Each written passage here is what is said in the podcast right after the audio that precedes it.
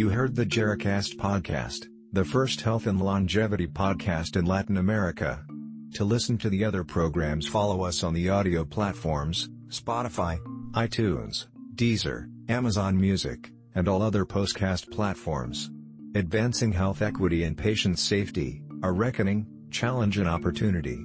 COVID-19 and police brutality have simultaneously heightened public awareness of disparities in health outcomes by race/ethnicity, gender, and socio-economic status, and the underlying structural drivers of systemic racism and social privilege in the USA. One to increasingly major professional associations such as the American Medical Association, American Hospital Association, and Association of American Medical Colleges are decrying racism and inequities, and many individual healthcare organizations are committing to addressing health disparities. Hospitals, clinics and health plans are looking inwards to identify organizational biases and discrimination, and developing outward interventions to advance health equity for their patients.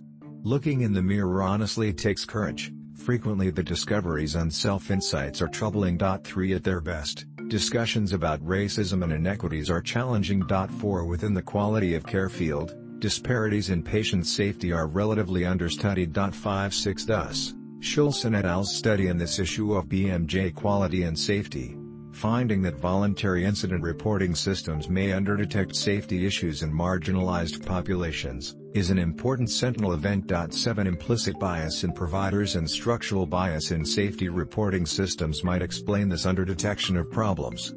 In this editorial, I summarize the practical lessons for advancing health equity sustainably, with the hope of accelerating equity and patient safety. I present a framework for advancing health equity, describe common pitfalls and apply the framework to patient safety to inform research and policy recommendations.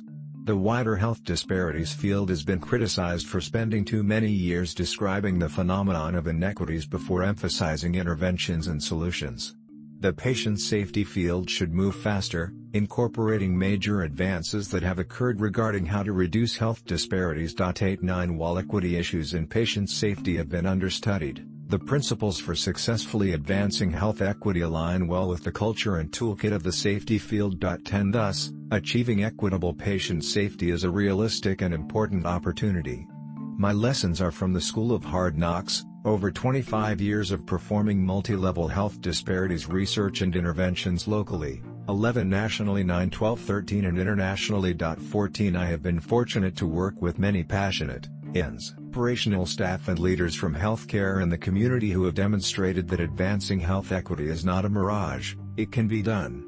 A framework for advancing health equity The WHO defines health equity as the absence of unfair and avoidable or remediable differences in health among population groups defined socially, economically, demographically or geographically apostrophe. 15 To achieve health equity, people should receive the care they need, not necessarily the exact same care. I summarize a framework for advancing health equity, Figure 1. In brief, individuals and organizations must commit to the mission of maximizing the health of diverse individuals and populations.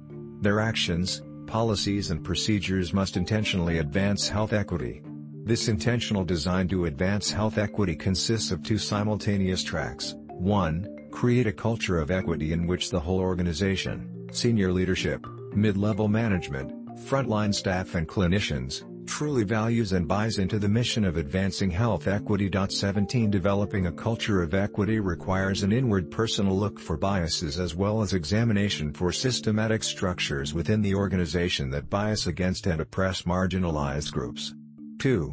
Implement the roadmap to reduce disparities. 918 Roadmap principles are the tenets of good quality improvement, emphasizing an equity lens that tailors care to meet the needs of diverse patients rather than a one-size-fits-all approach. Key steps of the roadmap are 2. Identify disparities with stratified clinical performance data and input of clinicians, staff and patients, do a root cause analysis of the drivers of the disparities, and design and implement care interventions that address the root causes in collaboration with the affected patients and populations. These actions will ultimately improve individual and population health and improve health and healthcare equity. Creating a culture of equity and implementing the concrete actions of the roadmap are equally important for change. Management consultant Peter Drucker's famous aphorism that culture eats strategy for breakfast applies to equity work. Technically sound disparity interventions and strategies will not be implemented or sustained unless equity is an organizational priority among all workers. Similarly, well-meaning intentions will not take an organization far unless accompanied by concrete actions. The key bridge between a culture of equity and roadmap principles is that every worker in the organization, from the chief executive officer to frontline staff, must know how to practically operationalize advancing health equity in their daily jobs. Successful application of these lessons is in part interacting effectively with diverse persons, as classically taught in cultural humility classes. 19 However, operationalization goes beyond interpersonal relations to each worker knowing how they should perform their daily jobs with an equity lens and reform the structures in which they work, regardless of whether they are working in clinical care, data analytics, quality improvement, strategic operations, finances, patient experience, environmental services, health information technology or human resources. Leadership needs to provide frontline staff with the training and support necessary for success. The wider environment requires payment reform that supports and incentivizes care transformation that advances health equity. 20 to 22 partnerships across health and social sectors need to align goals and efforts to address the medical and social drivers of health, both drivers for individual persons as well as the underlying systematic structural drivers. Common pitfalls 1. Not being intentional about advancing health equity. Relying on magical thinking. When I ask healthcare leaders what they are doing to advance health equity, I frequently hear well-meaning statements such as, we are already doing quality improvement. We are a safety net organization that cares for the most vulnerable persons. It's who we are. The shift from fee-for-service payment to value-based payment and alternative payment models will fix things.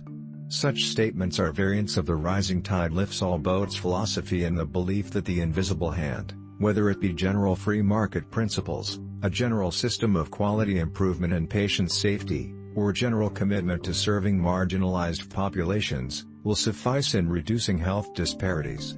Yet, Disparities stubbornly persist in quality of care and outcomes by race, ethnicity and socio-economic status. 24 Culturally tailored care interventions that address the underlying causes of disparities often work better than default one-size-fits-all approaches. 25 However, the invisible hand incentives and general quality improvement and pay-for-performance approaches are frequently too weak to drive organizations to tailor approaches to advance health equity. 13 and can even be counterproductive rather than implement individualized, tailored care that can improve outcomes for diverse minority populations, some organizations perceive that it is easier to improve their aggregate patient outcomes or clinical performance per dollars spent by investing resources in the general system of care, or by intentionally or unintentionally erecting barriers that make it harder for marginalized populations to access their system of care. For example, persons living in zip code areas that have higher percentages of African Americans or persons living in poverty have less access to physicians practicing in accountable care organizations. 2627 Moreover, inadequately designed incentive systems can penalize safety net hospitals that care for marginalized populations, leading to a downward spiral in quality of care and outcomes. The initial iteration of Medicare's Hospital Readmissions Reduction Program, HRRP, reduced Medicare payments to safety net hospitals by 1% to 3% and increased readmission rates for black patients in these hospitals. 28 Directed by legislation passed by Congress, the Medicare program intentionally addressed this equity problem in the HRRP in 2019 by stratifying hospitals by proportion of patients duly enrolled in Medicare and Medicaid so that a given hospital's clinical performance would be compared with that of hospitals with a similar prevalence of poverty when calculating financial rewards and penalties. 29. 2. Focusing exclusively on cultural humility or implicit bias training and avoiding looking for systemic, structural drivers of inequities. Many organizations institute cultural humility or implicit bias training as their equity intervention. 19 While an important and essential component of creating a culture of equity, such training must be accompanied by hard examination for structural processes that lead to inequities. For example, in a project designed to decrease hospital length of stay, The University of Chicago Medicine Data Analytics Group discovered that the process the organization had proposed for developing and using machine learning predictive algorithms to identify patients for intervention would have systematically shifted resources away from African Americans to more affluent white patients. 3031 This inequitable process was caught before implementation, and now the Data Analytics Group is proactively building analytical processes to advance health equity. 3 insufficiently engaging patients and community. Too often perfunctory or no efforts are made to meaningfully engage patients and community in quality improvement and patient safety efforts. Patients and families frequently feel they have not been heard and that their experiences and preferences are not adequately valued. 3233 A common mistake is using proxies for the community rather than the actual community. One organization we worked with sought advice from Latinx, gender neutral, non-binary term to indicate of Latin American descent, healthcare workers to design an intervention to reduce disparities in the outcomes of their Latinx patients with depression, rather than speaking with actual patients. The organization designed a telephone intervention that failed, partly because their patients frequently had pay-by-the-minute cell phone plans rather than unlimited minute cell phone plans that were, probably more commonly used by the Latinx employees. Few patients agreed to enroll in the intervention because of cost. 4. Marginalizing equity efforts rather than involving the whole organization. Frequently healthcare organizations will do an isolated care demonstration project to reduce disparities or appoint a siloed chief equity officer rather than mobilizing the whole organization to advance health equity. It helps having health equity leaders with dedicated resources to catalyze reform. But meaningful sustainable change only occurs when everyone makes it their job to improve health equity. Most organizations do not engage in substantive discussions with payers regarding how to support and incentivize disparities reduction, nor consider how cross-sector partnerships can be organized in effective and financially sustainable ways. 5. Requiring a linear, stepwise process for reducing disparities and allowing the perfect to be the enemy of the good. For example, some organizations get stuck collecting race-slash-ethnicity-slash-language data so they can stratify their clinical performance measures by these factors. Such stratified data are valuable but it can be time-consuming to establish the initial data collection systems. While those efforts are ongoing, other projects could occur. These additional projects could include creating a culture of equity, and identifying disparity, problems based on clinician, staff and patient input, and then designing and implementing interventions to mitigate them. 34 Recommendations for the patient safety field to advance health equity. I offer several recommendations to inform research, policy and practical action. 1. Broaden collaborators to include experts on racism, intersectionality and systems of oppression. 3435 A great strength of the patient safety field is its interdisciplinary team approach. However, it is difficult for even the most well-meaning people to understand what they have not experienced. A recent powerful formative experience for me was living in Aotearoa slash New Zealand for several months and writing a paper with diverse international colleagues comparing what Aotearoa slash New Zealand and the USA were doing to advance health equity. 14 After dozens of frank conversations with my Maori co-authors, I began to understand in depth the devastating nature of colonialism, and the overt and insidious ways power structures can oppress marginalized populations. Increasing the diversity of lived experiences and expertise on patient safety teams is critical, and requires a hard look for systemic biases in hiring practices and procedures. 2. Examine safety criteria and systems for bias. Design and implement equitable systems for identifying, measuring and eliminating safety problems. Patient safety is an inherently complex field that will require explicit and implicit criteria to capture and monitor problems. 3637 Schulson et al.'s paper highlights how voluntary reporting systems can introduce bias. 7 In practice, automatic and voluntary reporting systems have different strengths and weaknesses that will require careful integration to maximize the chance that equitable safety outcomes will be attained. Automated measures are explicit review measures that are objective but can be relatively crude and limited for capturing safety issues. In general, voluntary measures are implicit review measures that are subject to a variety of personal and judgment biases but which are more comprehensive and potentially richer. Given that individual discretion is used in voluntary reporting, reports could be grouped into different categories based on degree of legitimate discretion. Such categorization could help identify whether variation across different patient groups and rates of reported safety defects occurs primarily among criteria with legitimate discretion versus ones where variation likely reflects implicit bias. Diverse workers and patients should be empowered to help create and implement the safety systems and report potential safety problems. 33, 3. View failures in treatment plans due to social determinants of health as safety issues. A treatment plan that is likely to fail because of social challenges is a safety problem. Discharging a patient from the hospital when they are medically stable but likely to have poor outcomes because of homelessness is a safety problem. If the purpose of healthcare is to maximize health, then healthcare organizations must collaborate with community partners to address medical and social issues. 38. 4. Develop validated patient safety equity performance measures.